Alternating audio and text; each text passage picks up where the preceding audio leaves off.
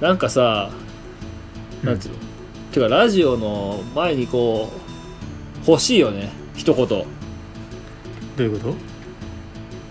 いわゆる自動音声じゃないけどああらかじめ入れとくなんか一言。ああなるほどね。よくよくあるやつね。それでそれでスタートっていう方が俺たちも始めやすくない？はいっつってこうスタートするとさ なんかこう放り出された感ない？いやなんかそれも俺結構好きだけどあのライドラジオのあの感じもまあまあちょっと素人っぽさはそれはあるけどねもちろん。うんはい。まあまあいいや。じゃあじゃあこのまま流れでスタートってことで。あまあそうだね、い、い。よはい、でまあね。あの第2回のプロレタリアートコンプレックスが、はい、始まりました。あの今回リモートワークでお送りします、はい、ね、あのゲストと、まままパーソナリティ2人は同じく、まあ、私中村と川崎でお送りするんですけど、はい。えー、なんかもうこの2人でさ顔を見せないでこういうことするのってさ、うん。初めて？まあそうだよね初めてだよね。そうだよね。うん。絶対に顔見せてたから。そうだよね。でもなんかこうまあこれが年を取ったからか知らんけどなんかできるようになってきたなって気がする。前より。まあまあまあそうだね前はなんか顔を合わせないとこうなんか何話していいか分かんないみたいな感じだったけど。あまあまあなんかなんかその場の雰囲気でっていうのもあったからね。そうそうそう。まあとりあえず今日はねまあちょっとまあちょっとだけコロナウイルスについての話とかあとなんか、うん。まあ、それについての影響でさいろいろバイク界隈にもさ影響が出てきたわけじゃん。はいはい。まあバイクもそうだしその仕事についても仕事っつってもあのまあ自分の生活生活にも変化が出てきたし、でそれによってこう過ごし方とかも変わってくるわけじゃん。楽しみというか、まあ、そういう話ちょっとしてで俺がまあいろいろやってることとか話そうと思いますのでまあよろしくお願いします。ということで。まあじゃあとりあえずコロナってことでね。えでもさ川崎ツイッターやってないじゃん、俺やってないよ。でまあさっきもちょっと話したんだけどさツイッターって結構、まあコロナ騒ぎ以前に結構こう悪口じゃないけど炎上とか多いじゃん。そうそうそう。そう。だからなんていうのかな。そういう悪口みたいなのがあんま入ってきてないんでしょ？見たら。まあそうやね。まあむしろさ、まあ、ツイッターやってないってかまあやめたんだよね。学生時代に。あそのでそのめっちゃ前にね。そうめっちゃ前やけどね。もう10年ぐらい前な前なんかあれはうんでその辞めた理由がそもそもなんかそのそういう理由だったよね。あそのなんだっけ。そのなんかバイクの中でも派閥があったりしてさ、そうなんかバイク乗り同士でなんかもううん。だから叩き合ってまあ今でも今。とかみみたいなさ。そうまあ今でもそれやってるようそのなんか聞くけどね。うん。まあそれがなんかね。まあでもバイク界隈わかんない。俺のツイッターのフォロワーがさんがまあいい人なのかわかんないけどいわゆるそういうしすごいコアな話をするうん。なんつうの？炎上赤みたいになくてはいはい。どっちかっていうとまあバイク女子。うん。バイク女子が自己紹介でまああげます。はい。でおっさんが絡みます。での問題とかさ。はいはい。そういう系が多いよねああなるほど。なんかバイク女子は普通にバイク乗っちゃいけないんですかっていうなんか話になっちゃったり。そういう系？なんかもうこれはバイク以前にどの業どのジャンルでもうん。そういうのあるよねっていうのはもちろんあるけど。まあちょっと差別的な感じのやつだね。差別というかこのなんつうのかな。まあ出会い出会い中が湧くじゃないけど そういうのはもう別にバイクに限らずどこにでもあるじゃん、まあそうだね。バイクに限らずオンラインゲームオンラインゲームにもあるしソシャゲにもあるし、そうやね。まあ、サークルだろうがあるしうん。何でもあるわけじゃん。うん。だからまあそれは別にバイクに限らずまあどこでもあるなぐらいでそれ以外あんまり聞かないんだよね。はいはい。だ結構なんつうの面白いツイートうん。あるけどねなんかこの自虐自虐が多いやっぱりライダーは。結構。え。俺の周りの人。あとはなんか結構焚き火台を作ったりとかさ。こういう料理キャンプ飯作ったとかさ。うん。なんか結構そういうコメントツイート多いね。うんだからね俺はねそんなに悪いと思わないんだよね。俺自分がつぶやかないし見てるだけなんだけど、うんまあまあまあまあ何かっていうとあの今大変話題になってるあの岡村さん 岡村さんっていうかナインティナインの岡村の出現についての話をまあこのラジオの前に川崎としてて川崎がえそれ知らなかったみたいな感じでうん。あそうなんだっていうギャップ？元をたどるとツイッターだよねっていう話になったっていうね。うん。でなんかえでも記事は見たの？まだ見てないいやなんかね YouTube でなんかそれについて語ってるなんか動画があったからちょっと見てあああそうなんだええみたいな感じで。あなんか要は「オールナイトニッポン」岡村が担当が木曜日らしいんだけどうん。その木曜日にそのまあいわゆるあれよねその今コロナでコロナの原因って結構キャバクラに行った人がかかってるっていうのが多いと。あそうやねでまあ一部の噂だけど志村けんさんもそうなんじゃないかみたいな。ああなるほどでね、まあ、とりあえず我慢しようぜみたいな。もしコロナが収束したら今まあ稼ぎのない女の子たちがもしかしたら風俗とかやってり始めるかもしれないと。だから待とうぜっていう話を、まあ、ポロッと言ったわけ。岡村が、うん。でそれがなんつうの？差別発言とそうやね。取った人がツイートでしかもその言い方も岡村が言ったような感じまあ岡村がどう言ったのかこれ実際聞いてないんだけどうん貧乏な女は風俗に行けみ的な発言をしたと、まあ、ちょっとこう大げさな感じで炎上したわけ。よ、なでね。次の週の木曜日岡村と矢部が出てきて矢部が延々と岡村に怒るっていうことがあったと。はい。なんかもう書いてる書いてる内容もなかなか なんかこうまあ童貞こじらせたやつらに全員に次ぐぐらいの感じのこういう方だったんだけど。まあそれをねそんな話があったわけよ。まあもうちょっとこの問題に関してはちょっとセンシティブすぎて俺はノーコメントなんだけど どっちが悪いとか。もうちょっと巻き込まないでくださいぐらいの 勝手に勝手に今触れたんだけど。はいはい。まあまあだから別に発言内容じうんぬんはどうにかにしてまあそういうまあまあでもまあもともとねそういうのを拾う人たちっていうのは前からいたからあれだけどプラスアルファでコロナでみんなセンシティブっていうの敏感になっちゃっててうん。一層炎上してる。特に深夜のラジオのラジオなわけじゃん。そうやねなんか深夜のラジオって多分もっともっとコアな発言いっぱいあると思うよ。そうだよね。うん。だからなんだかそのそれで YouTube で見うん。たその記事もなんかああれだもん。なんか結構元から結構岡村はそのしその「オールナイトニッポン」のその深夜のラジオでは結構そのなんていうかのその要はそのワイワイ談というかさ、まあ、夜の独特のね、はい。あのトークが結構多かったらしくてだからそれを普段聞いてる人たちからしたら、まあなんか平常運転じゃないけど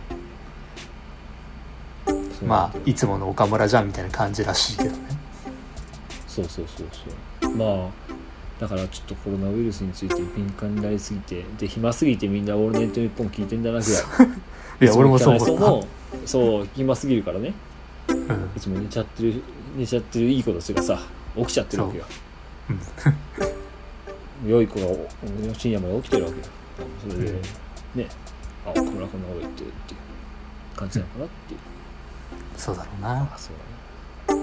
まあコロナウイルスで俺が一番俺が一番っていうかまあこれは これちょっと面白いんだっていうかさちょっとこう話になるっていうのは8体の話。ああはいはい。8体まあどうやら11月決勝なるらしいね。やつじゃん。あれってさ、うん。確かさ耐久レースのゴールが八あのす鈴鹿？あれさちょっと話すとるけど鈴鹿ってさうん。鈴鹿鈴鹿なの？鈴鹿なの？何が？鈴鹿鈴鹿サーキットっていうじゃん。うん。でも鈴鹿のことをみんな俺俺鈴鈴鹿って言ってたのよずっと。ああそういうことよあの呼び方ね。あイントネーションね、うんイントネーションね。まあ、それ関西人が俺に訂正してきたからそれが関西弁なまりなのか歩標準化なのか分かんないんだけど鈴鹿やなっていう。の鈴鹿じゃねえだろと。ああ そうなんだ。かなと。鈴鹿関西人以外の人と鈴鹿の話をしたことないんだよ。ああなるほどね。でもアナウンスも鈴鹿って言ってた気がするんだよね8体のアナウンス。おお鈴鹿八体。鈴鹿8体鈴鹿8体って言ってた気がするんだよ えーどっちだろう鈴鹿8体って言ってないよなって。思って鈴鹿8あーでも体俺は普通に鈴鹿八体ってイメージだった。そう。えで鈴鹿鈴鹿の地名は鈴鹿って読む。それとも鈴鹿って読す鈴鹿？鈴鹿市。三重県鈴鹿市。鈴鹿市か。じゃあ俺の発音がちょっとおかしいのか。うん、だから鈴鹿ってさ関西なまりっぽいんだよね。マクドみたいなさ。ああなるほどね。だから これ関西なまりなんじゃね？って思ったけどまあ三重もなんか微妙なところにあるし中部か関西か分かんないから、そうまあ近畿 はてか結構近一般畿なんだろ。うけど一般人からしたら結構まず鈴鹿鈴鹿サーキットもあんまりなんかし本当知らないもんね。ああそうだね。確かに。鈴鹿サーキットの名前だけ知ってる人が鈴鹿に行ったらあここなんだってなるよね。そうそうまず三重も県っとこうにあるってことわーっを知らなかってた感じのわーって感じのところかと思ったら鈴鹿サーキット以外何にもねえじゃんみたいなまあ何にもねえじゃんっていうとまたね。イオンモールがあるよ。あ あるね。あの全世界中のシェフが8歳の時期に集まるというあのイオンモーそルう F1, F1 時期にな。うん。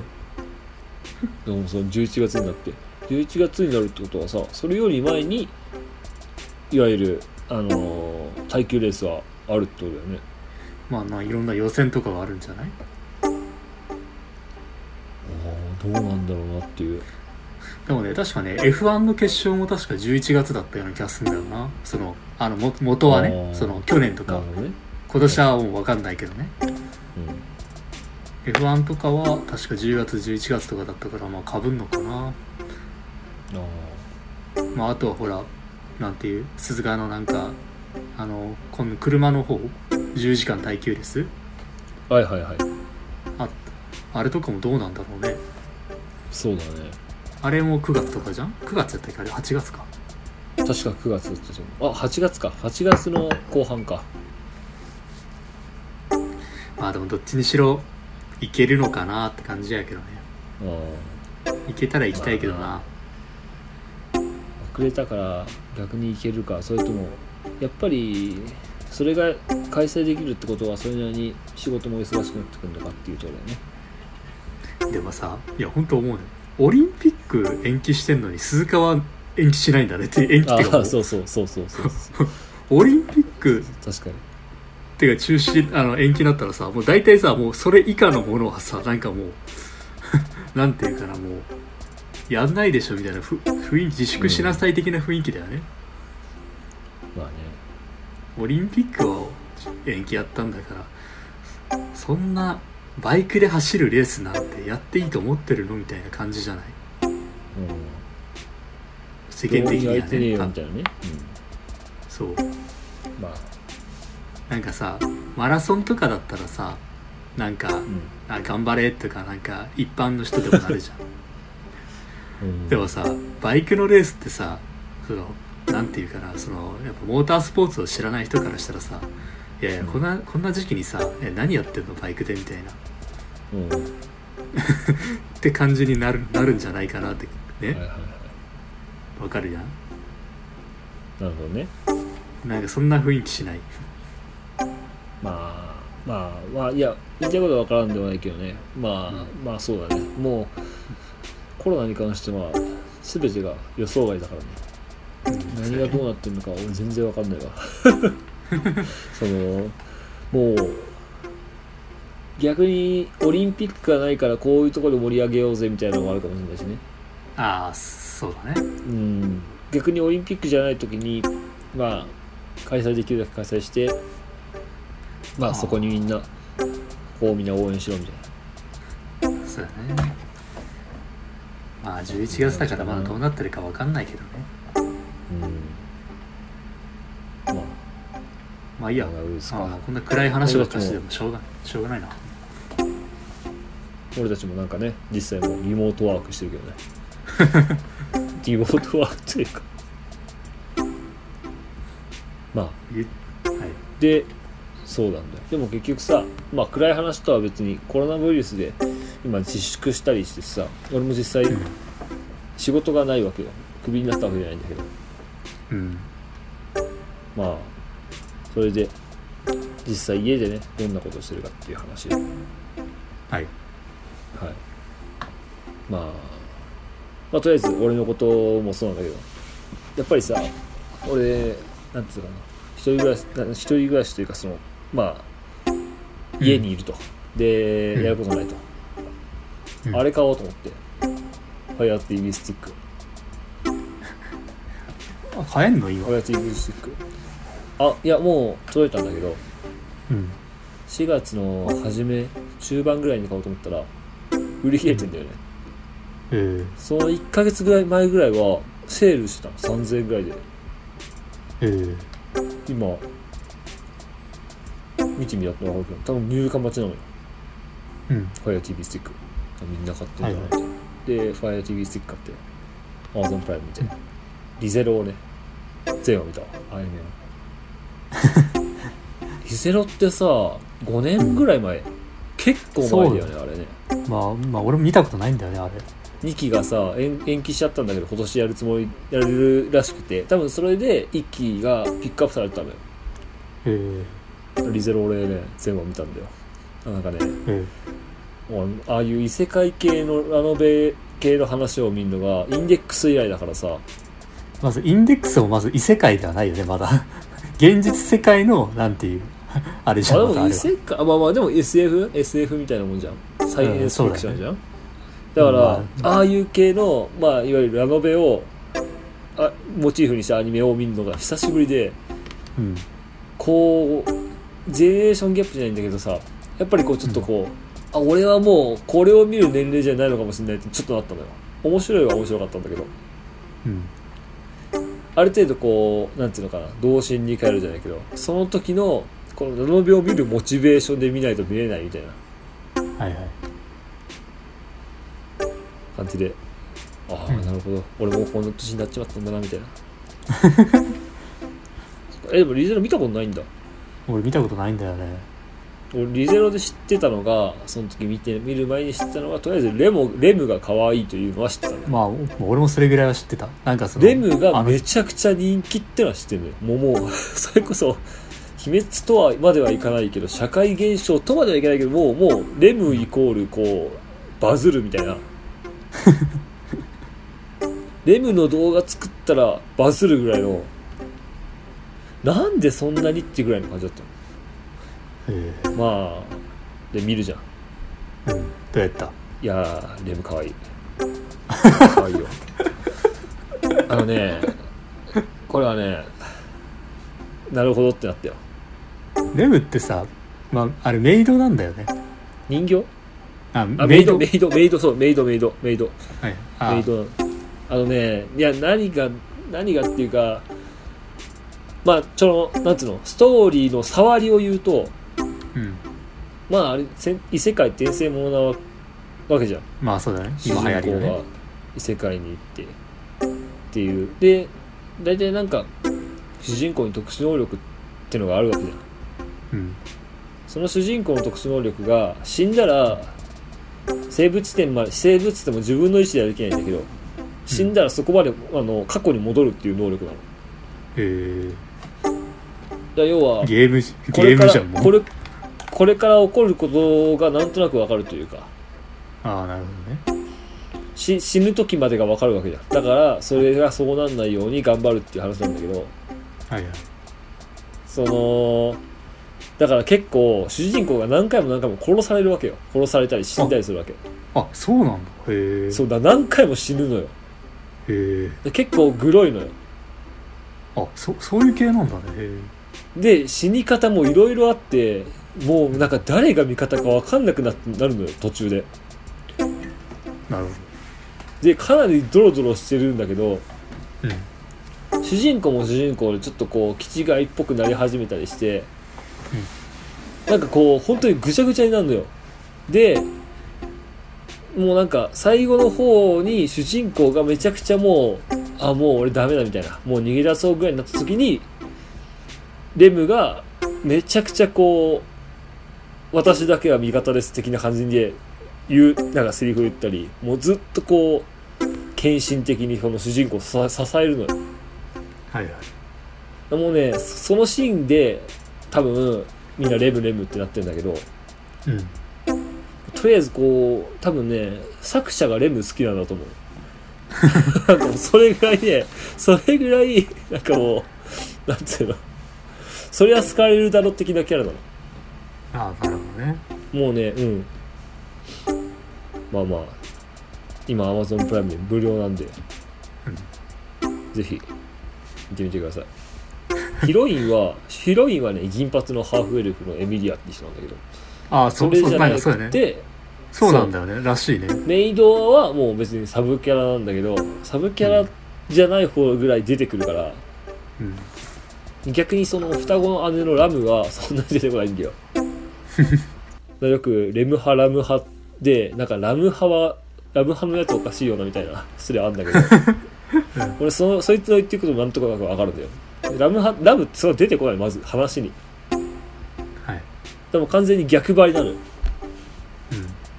レムが完璧すぎるからラムだ俺はみたいな。なるほどね。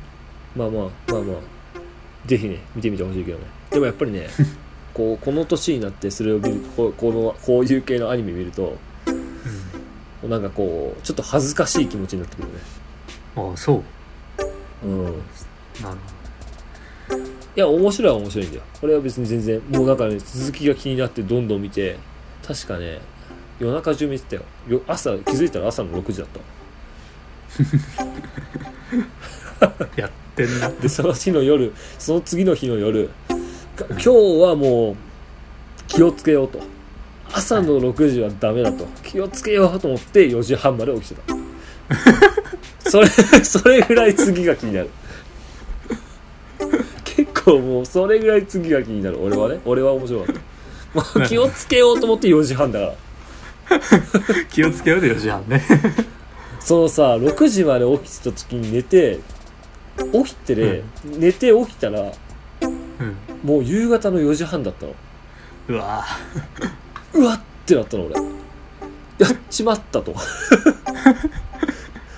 これはダメだと思って4時半に寝て4時半に寝た次は確か、まあ、10時か11時頃に起きたの普通に。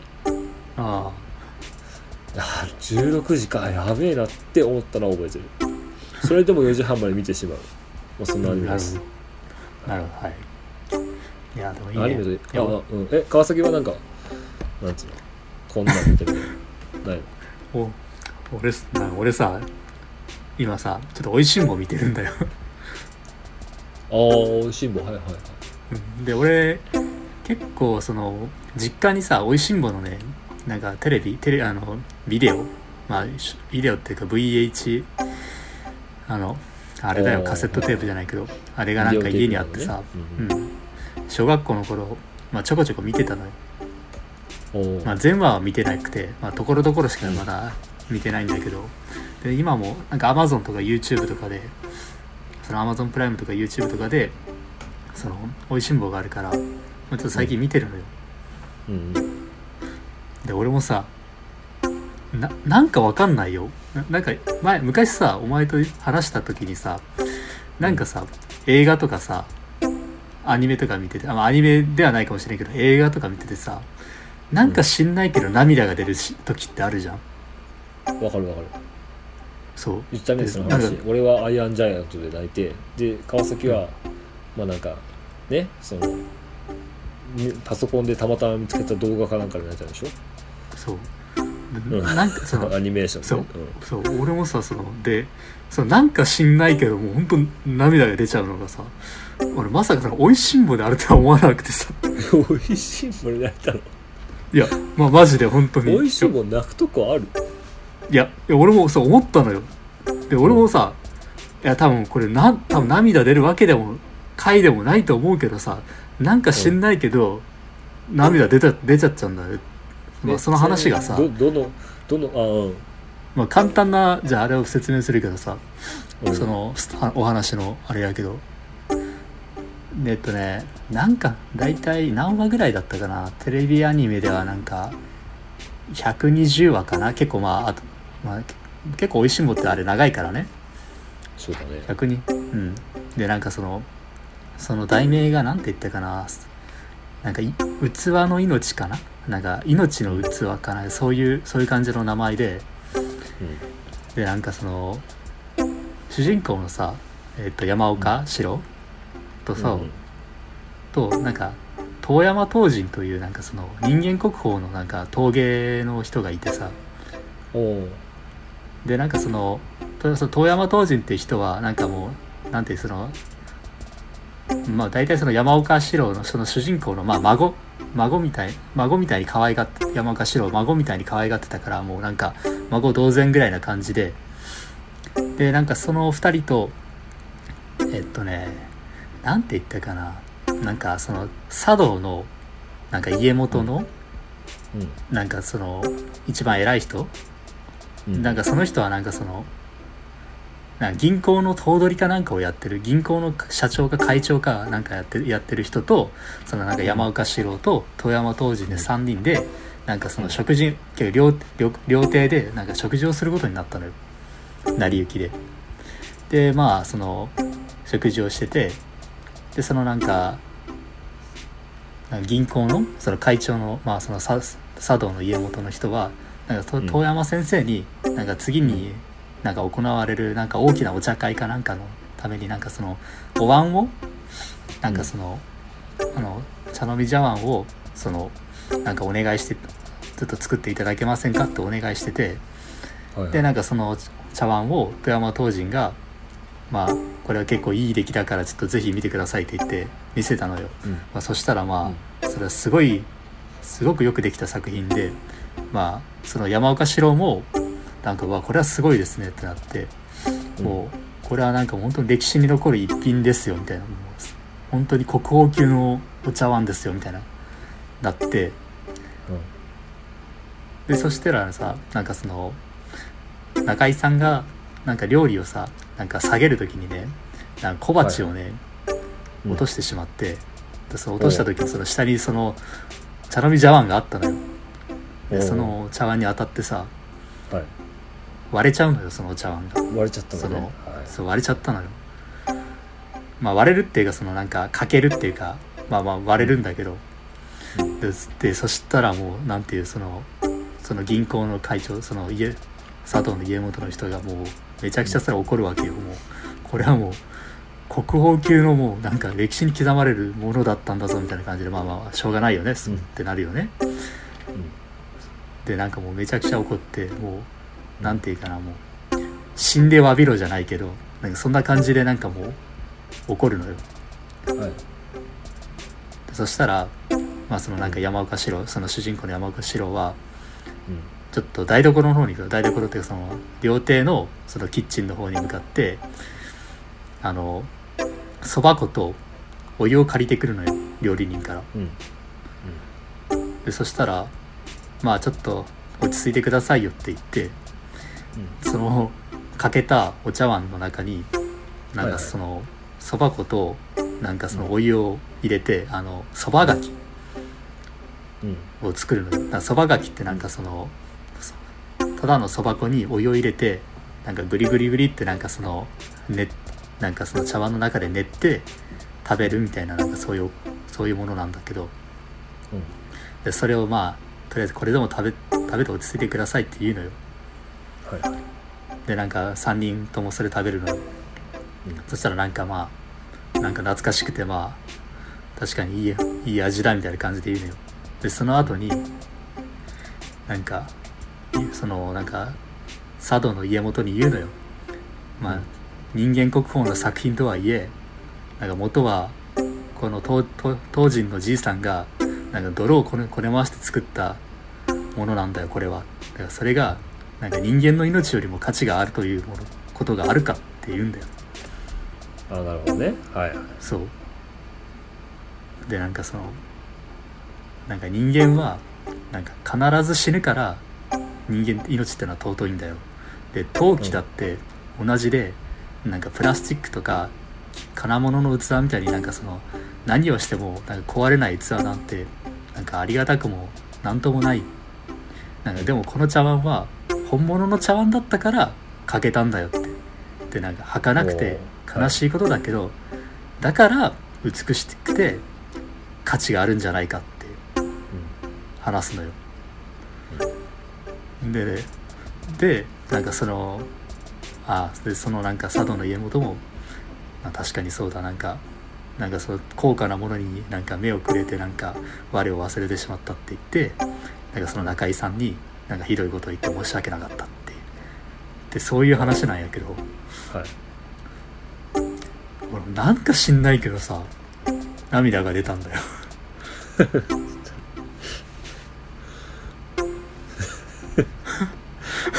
そうそうそうなんだとしか言えない俺